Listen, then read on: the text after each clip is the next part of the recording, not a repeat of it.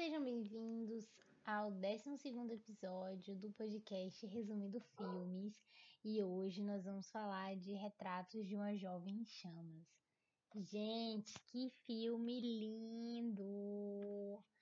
Esse é um filme, né, um drama francês, desses assim, né, que já começa com as expectativas, né, de que ele fez vida em Cannes, Cannes, não sei, né, acho muito chique esses festivais de cinema e tal. É, e conta a história da Heloise e da Marianne. Acho que primeiro eu preciso dizer que esse filme foi uma indicação, uma indicação muito boa. Muito obrigada, Marcos, por ter indicado esse filme ótimo. É, eu tava procurando né, um romance LGBT. E aí, Marcos falou desse romance sáfico incrível. E aí, a história é pra se apaixonar, eu acho, pelo menos, né? Mas vamos de resumo de filme. Mariane, ela é uma pintora e aí ela é contratada para fazer um retrato da Heloise. E esse retrato não é um retrato qualquer, mas é meio que um retrato, né, dessa venda ou troca comercial de arrumar uma esposa, né? Então, a mãe da Heloísa, ela vai pegar esse retrato e vai até Milão tentar ver se a filha dela, se um, cara lá de Milão que tá meio que com uma proposta e tal, vendo o quadro, aceita mesmo se casar com a Heloise e aí fechou o matrimônio, né? Bem aquela coisa tipo assim, vamos ver aqui a foto do produto para confirmar a compra, né? Às vezes eu fico com um pouco dessa impressão bizarra aí, porque eu acho que eu não comentei, mas esse filme, ele se passa no século XVIII. Nele é um filme de 2019, mas se passa no século XVIII. E aí a Mariane, né, chega lá e ela descobre que tem um detalhe a mais. A Heloise, ela já, tem, já tentaram fazer com que ela fosse, né, pintada, e ela se recusou a posar. Então a função da Mariane vai ser fingir ser uma dama de companhia em algumas caminhadas da com a Heloise para registrar o máximo de detalhes que ela conseguir para ela fazer o quadro da Heloise sem a Heloise estar pousando, né? E aí ela topa essa tarefa. E aí, logo de cara, ela tenta descobrir um pouco mais, né? Antes, inclusive, de ela saber dessas informações, conversando com a moça, né, que trabalha na casa, meio que a. Não sei se nessa época é serva ou se. Enfim, é trabalhadora, né? A menina lá que trabalha. E aí ela descobre algumas coisas de que a irmã da Heloísa tinha cometido suicídio se, se jogando de um penhasco. E que a Heloísa ela estava no convento e ela foi tirada do convento para seguir, né, o futuro que seria da irmã de casamento. E aí, depois, ela conversando com a mãe da Heloise, é, ela descobre, né, que isso que a Heloise tá passando agora, a mãe dela tinha passado antes, né? Não igual, óbvio. Mas de. A mãe dela era de Milão e se casou e ficou naquela casa reclusa lá na França, né? Que é onde elas estavam.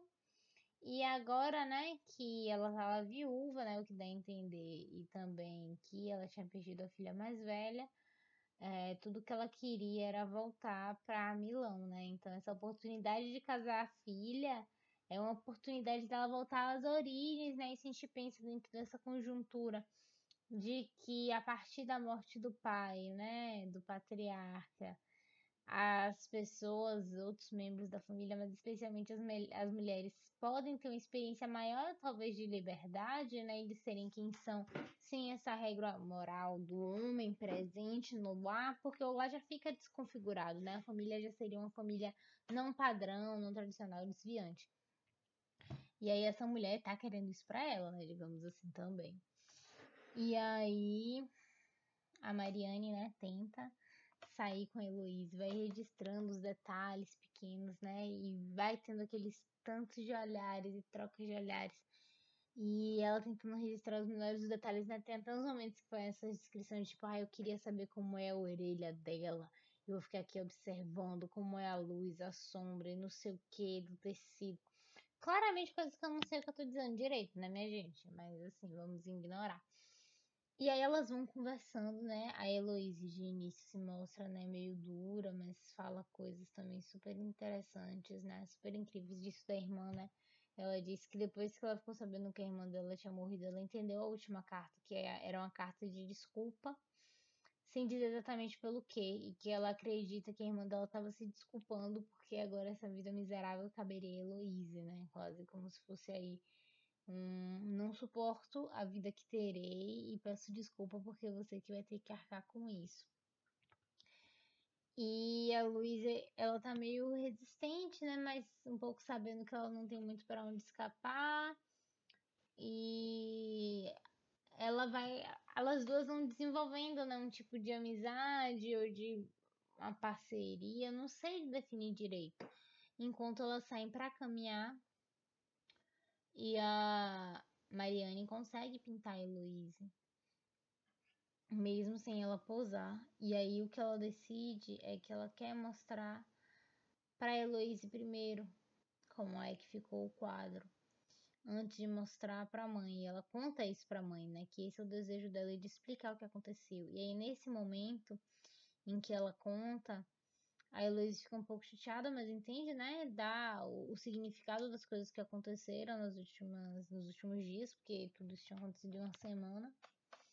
E aí ela critica o trabalho, né? Dizendo que aquilo é, tipo, é assim que você me vê. E aí, inclusive a Mariane fala, né, de quais são as normas, de quais são as convenções, de como se pinta esse tipo de retrato, né? Que não dá para mostrar talvez quem a pessoa seja, mas talvez quem essa pessoa seria, né, socialmente aceita e principalmente quem essa pessoa seria socialmente aceita essa mulher para um casamento. Porque essa é a função do retrato. E aí, com essas críticas da Heloísa de que ela não seria aquela pessoa e que ela também achava que a Mariane não estava representando ela do jeito que, que ela a havia conhecido, a Mariane acaba meio que sujando o rosto né, dela, desfazendo o rosto, dizendo que ela vai tentar fazer de novo. E a mãe da Heloísa fica super chateada, dizendo que não são as duas que decidem, né, sobre isso, mas que vai dar cinco dias e que ela vai estar, tá, vai para algum lugar nesses cinco dias e que quando ela voltar, ela quer aquilo ali pronto, independente de nada. E Heloísa, isso porque a Heloísa se propõe a posar nesses cinco dias, né?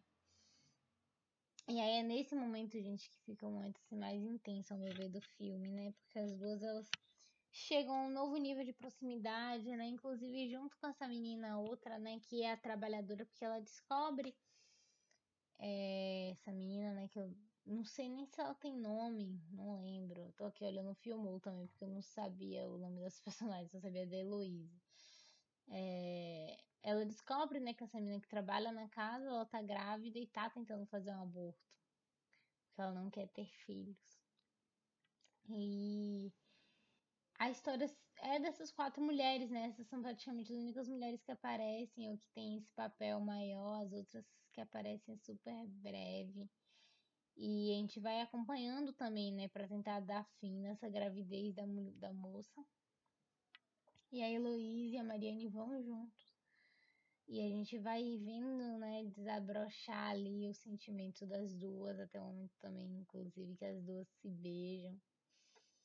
É, e, e é muito bonito. Tem uma delicadeza, eu acho, né, na demonstração desse amor, apesar desde o início ele já vir com mares de um amor proibido.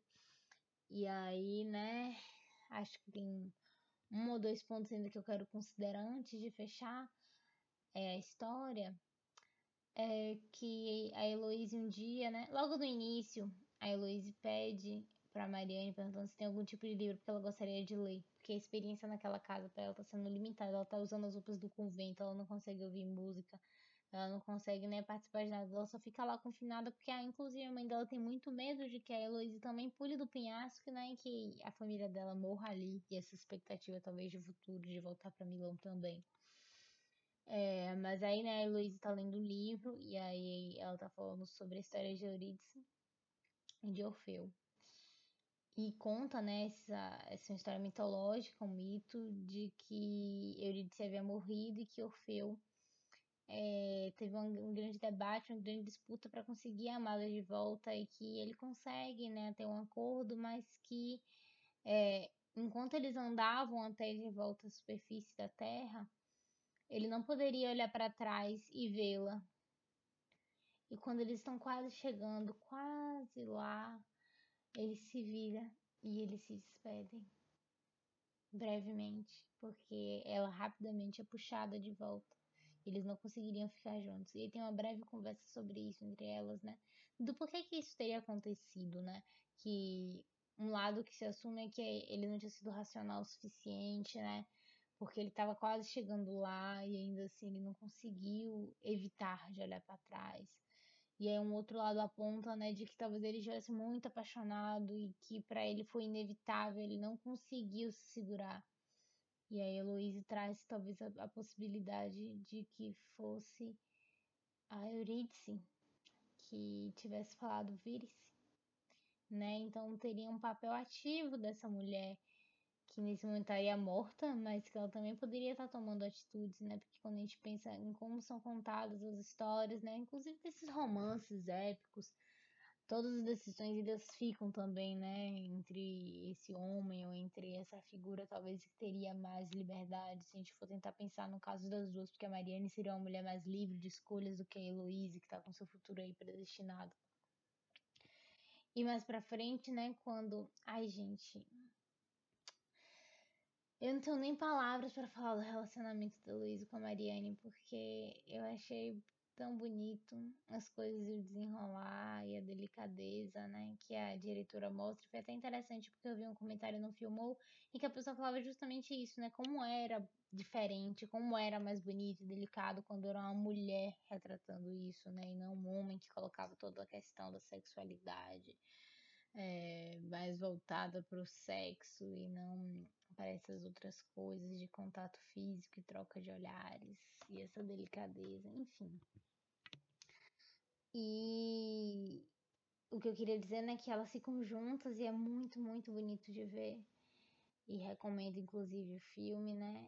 E mais pro final, quando elas estão se despedindo, na cena final, né, em que a, a Mariane abraça ela e depois sai quase correndo para ir embora, porque a despedida é insuportável, ela sabendo que elas não vão se ver mais a Heloise vai atrás dela, né, e fala vire-se, assim como ela aponta, né, na história.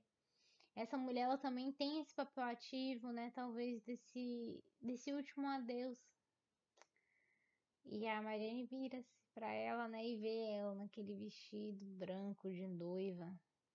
Que inclusive quando a Mariane está contando a história, né, porque a gente não vê a história acontecendo simultaneamente, a gente vê isso a partir da Mariane contando das lembranças dela, né? Alguns anos depois. E antes dessa cena acontecer, no último dia delas juntas, né? Aí não sei se está ficando confuso, é, mas acho que é importante falar. É, a Heloísa até brinca com a Mariana dizendo que ela já pintou a Heloísa de tantas formas e olhou tão de perto, né, para fazer o quadro que ela pintaria aquele quadro mil vezes e que seria depois aquela imagem que ia ficar na cabeça dela, né? Enquanto isso, a Heloísa não teria nada para se lembrar da Mariane, que logo mais ela não teria um rosto para lembrar, que aquilo seria injusto. E aí ela pede um desenho da Mariane para a própria Mariane.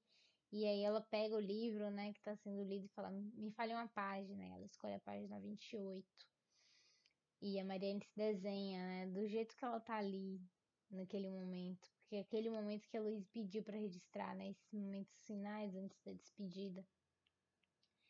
E ela se desenha ali meio nua, né? Enquanto as duas estão ali juntas.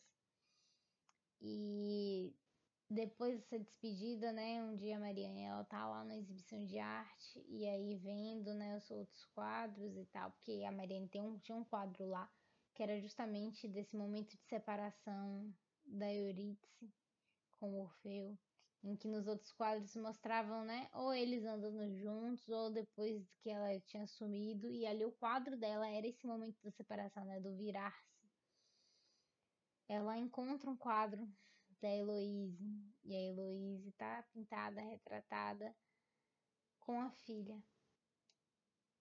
E para mostrar esse segmento da vida, né? E a página que tem lá no livro que ela tá lendo é a página 28, né? Então, naquela pintura que talvez a Heloísa nem soubesse que um dia seria vista, ela já estava deixando marcado que ela não havia esquecido. Ai, gente, que lindo, que lindo, lindo. Aí o filme ainda segue um pouco, né? Porque a, a Mariane consegue ver a Heloísa ainda na, na apresentação de ópera, justamente com a música que a Heloísa, que a Mariane tocou para ela. E ela vê a Heloísa se emocionar. E a gente também vê a Heloísa se emocionar, mas sem olhar para Mariane, sem vê-la também. E na minha cabeça, gente, depois que aquela tela fica preta, eu prefiro acreditar que a Heloísa se vira. É isso. O vídeo ficou super longo. Vídeo não, podcast. Ficou longo, né? Um pouco mais. Era, achei que ia bater os 12 minutos, mas não foi. É, acabei falando de outras coisas, mas achei que ficou bom.